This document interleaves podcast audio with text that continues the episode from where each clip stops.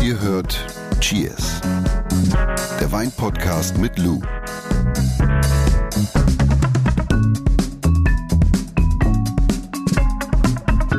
California Love. California, äh, Kennst du von Tupac? Der hat mal einen richtig geilen Song gemacht. California Love, kennst du, ne? If you're going to San Francisco. Es dreht sich heute bei uns alles um Kalifornien und Wein. Äh, Und ich glaube, dazu könnte man eine endlos lange Playlist machen, ne? Ja. Gibt's jetzt übrigens bei uns. Also wir haben für euch Playlisten gebastelt. Die findet ihr, äh, wenn ihr bei uns in die Shownotes guckt. Also es kann ja mal sein, dass ihr eine Flasche Wein öffnet und nicht Cheers hört, den Podcast, sondern Bock auf Musik habt.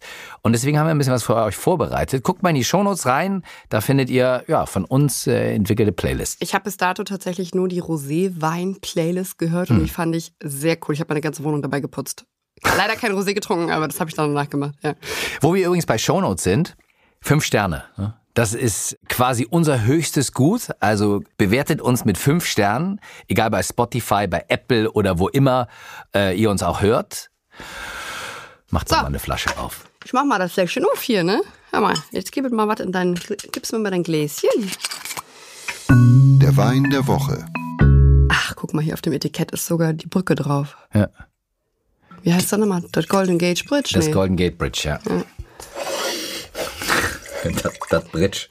Warst du schon mal in Kalifornien? Nee, noch nie. Ah, okay. Ich war noch nie in Kalifornien. Ja, aber deswegen ist ja, wir machen hatte, ja eine kleine Reise heute Ich hatte dir. richtig hohe Erwartungen damals, als ich äh, im Vertrieb da war. Ja. An Kalifornien, beziehungsweise an San Francisco, an die Stadt, weil es immer so romantisiert wird in so, weiß ich nicht, Bildern und auch in gewissen äh, äh, Musikstücken, musikalischen Meisterstücken.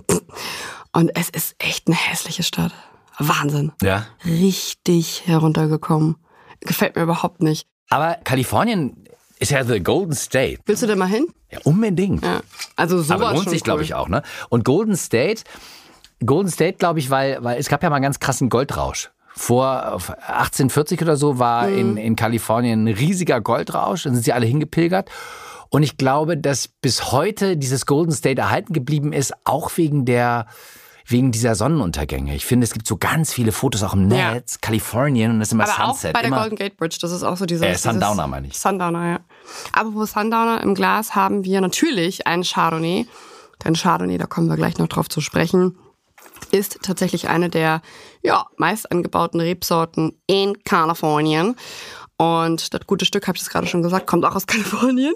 Es ist äh, aus dem Jahr 2021 in der Geschmacksrichtung trocken. Und ich finde, dass der in der Nase richtig plakativ Chardonnay ist. Es ist richtig Chardonnay. Also es ist jetzt nicht Oki Oki, aber es, hat, es ist schon so klassische. Aber zu dem Oki Oki kommen wir nachher noch. bisschen Ne? Ananas. Also California und Oki Oki, da müssen wir nachher noch mal drüber reden. ja. So, aber jetzt erstmal. Oh, cheers. Hoppala, ein bisschen zu stürmisch hier. Ja, ich finde es hat in der Nase, das ist so ganz typisch so ein bisschen Ananas, ne? Ananas, ein bisschen zitrisch. Hat eine gute Säurestruktur. Die meisten denken ja immer, Chardonnay wäre, also ich sag mal so von der, von der, von der Säurestruktur ist oder von den Säurewerten ist Chardonnay eigentlich so im mittleren Feld einzuordnen. Aber je nach Weinanbaugebiet bzw. Weinanbauregion kann die Säure durchaus auch prägnant sein. Und hier ist die sehr belebend frisch. Also es ist ein sehr erfrischender Chardonnay, aber es ist auf jeden Fall nicht Oki Oki oder Holzgelutscht oder irgendwas dergleichen. Ich finde schon, dass die Nase sehr frisch ist. Mhm. Das ist auffällig. Ja, ja, voll. Du hast auch einen absoluten Lieblingswein äh, aus Kalifornien. Darüber sprechen wir nachher auch noch. Also Lieblingswein, also so, ich habe so einige Lieblingsweinanbaugebiete bzw. Regionen.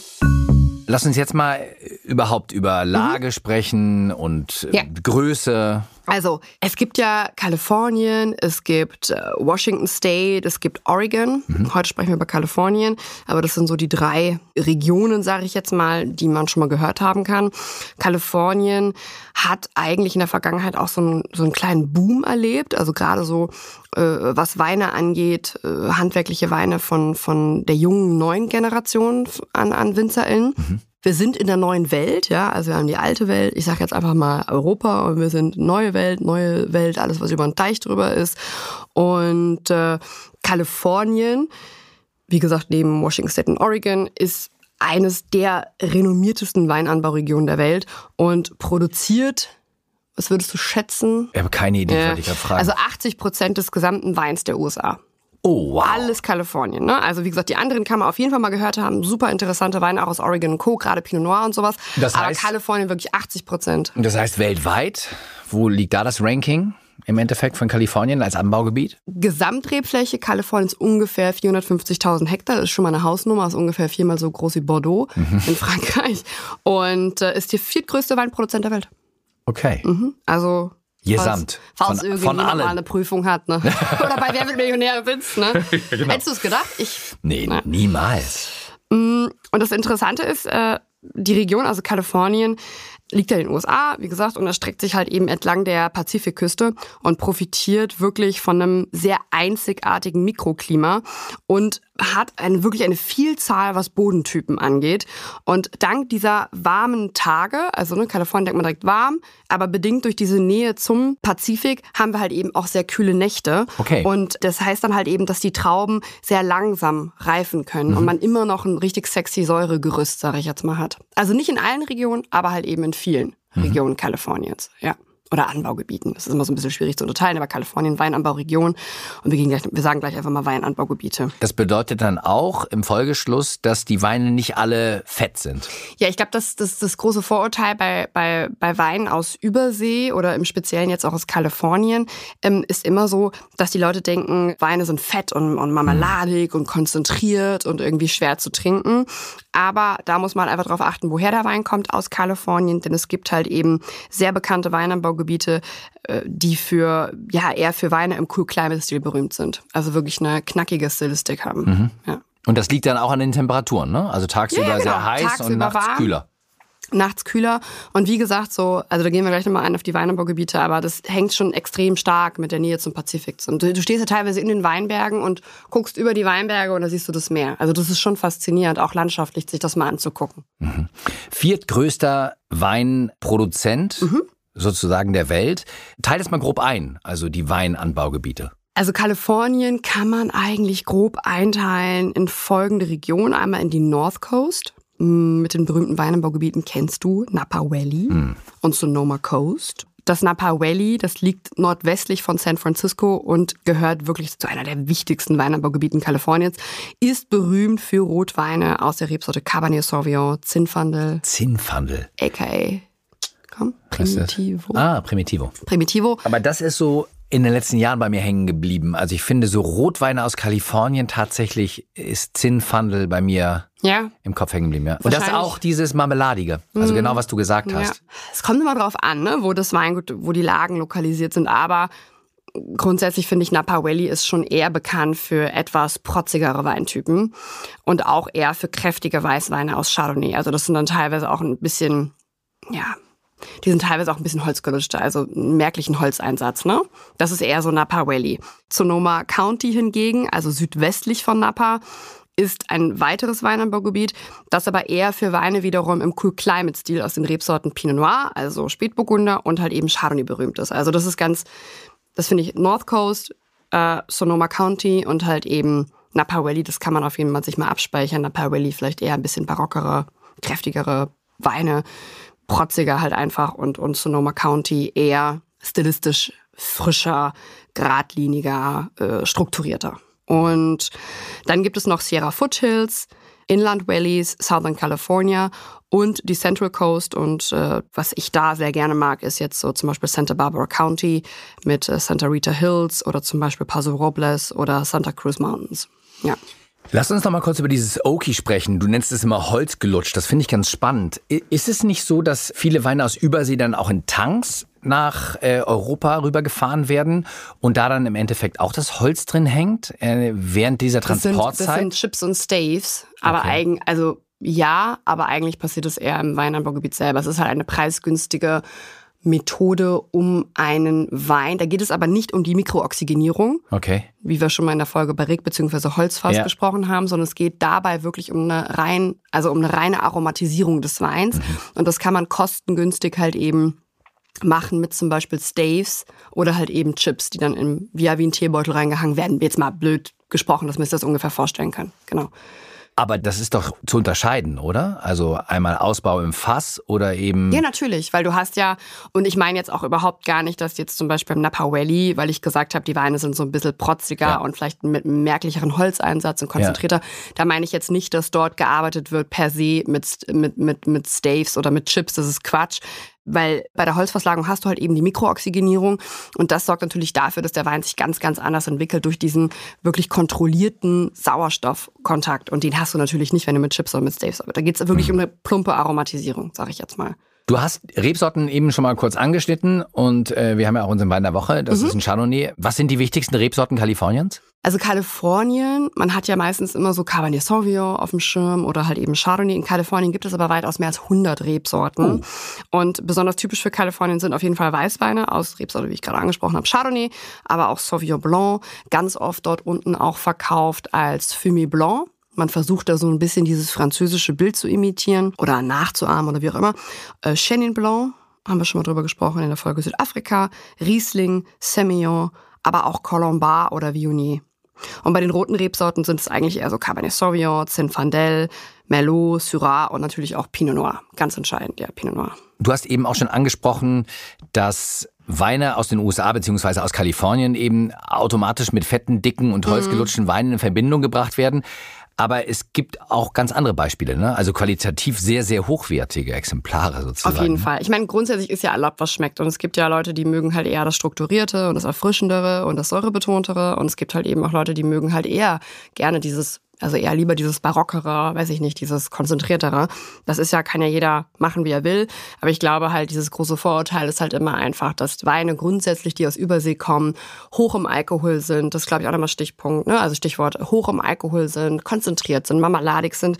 Und das ist tatsächlich totaler Quatsch, weil es gibt wirklich etliche WinzerInnen, insbesondere der neuen Generation, die aus den Rebsorten Pinot Noir, Chardonnay, aber auch teilweise auch Cabernet Sauvignon einfach Weine im Cool Climate Stil produzieren. Und das sind natürlich, die Weine kommen natürlich dann aus Regionen, die auch für dieses besonders kühle Klima bekannt sind. Also zum Beispiel Sonoma County oder, oder äh, Santa Barbara oder sowas. Ne? Also da muss man einfach mal sich so ein bisschen informieren. Wie gesagt, was ich eben auch schon angesprochen habe, Napa Valley, konzentrierter Sonoma County, gerade mit der Küstennähe, dann einfach andere Stilistik. Viertgrößtes Weinanbaugebiet der Welt, Wein aus Kalifornien. Wie verbreitet ist er bei uns in Deutschland in Handel und Gastronomie?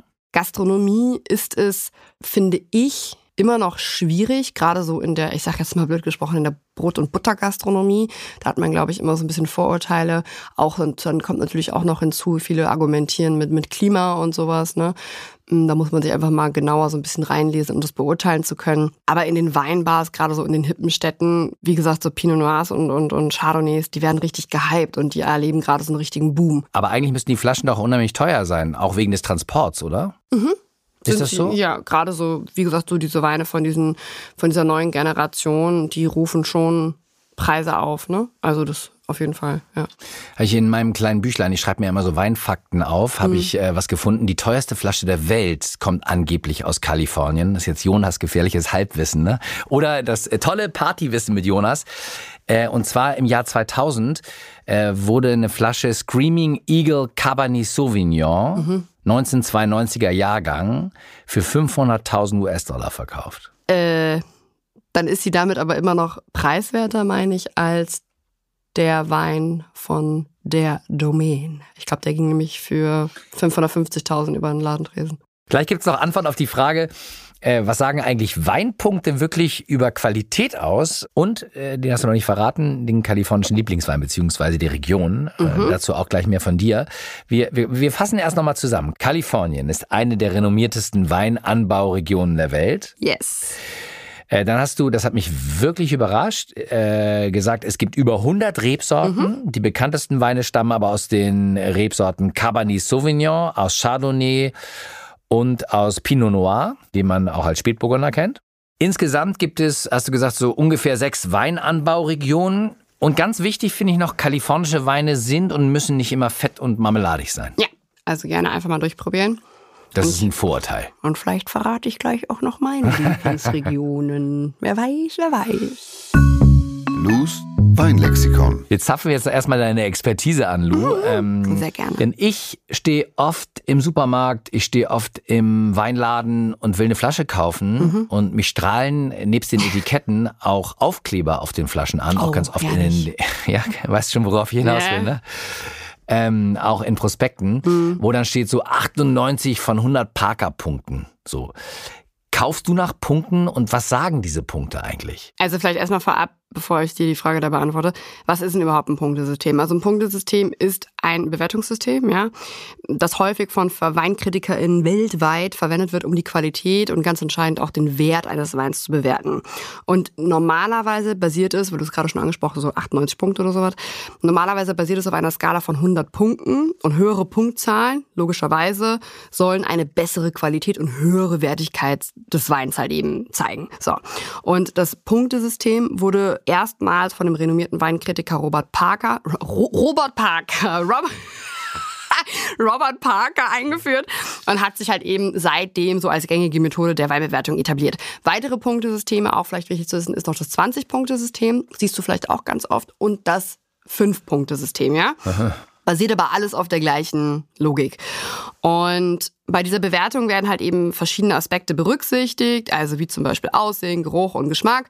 Und jeder Aspekt erhält halt eben eine bestimmte Anzahl von Punkten. So, und dann werden die ganzen Punkte zusammengezählt und dann erhält man natürlich die Gesamtpunktzahl für den Wein. 90, hervorragend, ne, dann haben wir zum Beispiel so 80 bis 89, das ist dann so gut. Und alles, was unter 80 ist, ist so durchschnittlich, sag ich jetzt mal. Das Problem bei diesen Weinbewertungen von Das WeinkritikerInnen ist, Dass es nicht objektiv ist. Das ist doch Richtig. subjektiv. Genau, also um ein Wein, und das ist, glaube ich, der entscheidende Punkt, um einen Wein nach Punktesystemen guten Gewissens einkaufen zu können, muss man sich auch damit beschäftigen. Also wie bewertet er das denn? Was schmeckt Herrn Parker? Genau, was schmeckt dem Herrn Parker?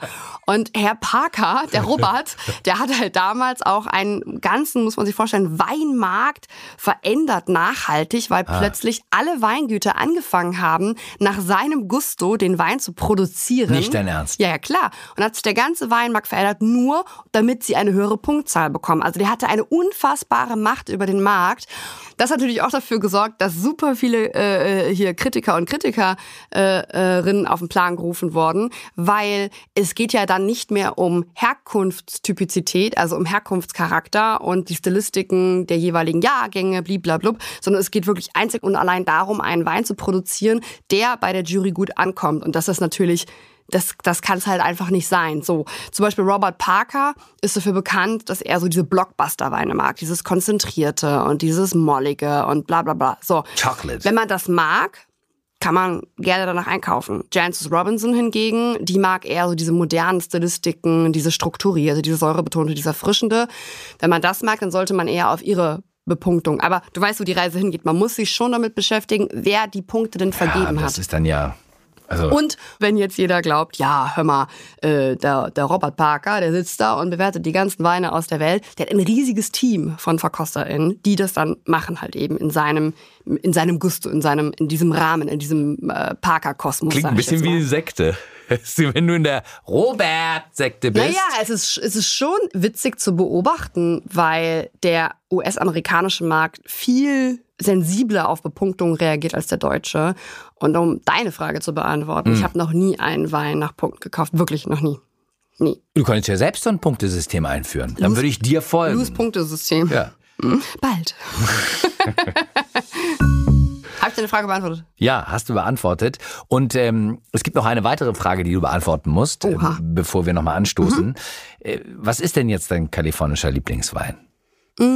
Also ich nenne die meine Lieblingsregion. Und das ist auf jeden Fall Sonoma County und wird halt Santa Barbara. Angebaut was? Chardonnay und Pinot Noir. Liebe ich. Chardonnay und Pinot Noir aus den Cool Climate Regionen Kaliforniens. Hammer. Und wirklich, ich lieb's. Man muss schon den Schrauber abnehmen, ne, bevor man sich was einschenkt. Ah, du sagst da was. Ja. Ja, darauf äh, nochmal ein Glasel von unserem Wein der Woche. Cheers. Cheers. Und äh, für euch, wenn ihr Fragen habt, dann schickt sie uns einfach per Mail an cheers.edeka.de oder äh, auch ganz einfach, ihr guckt mal bei Insta, ne? haben wir auch ein Profil. Cheers. Da haben wir auch ein Profil. Hör mal, da haben wir auch eine Pinnwand. Ja, und da äh, macht äh, Lou auch coole Videos. Yes. Stets Oder? bemüht. Stets bemüht. Ja. Äh, wenn ihr eine Frage habt, dann schreibt sie, wie gesagt, auch bei gerne bei Insta rein oder äh, auch bei uns in den Shownotes. Ja, und P wie Punktesystem, die Bewertung nicht vergessen, liebe Leute. Ne? Hm. See you next week. Cheerio. Tschüss. Cheers. Dieser Podcast wird euch präsentiert von Edeka. Wir lieben Lebensmittel.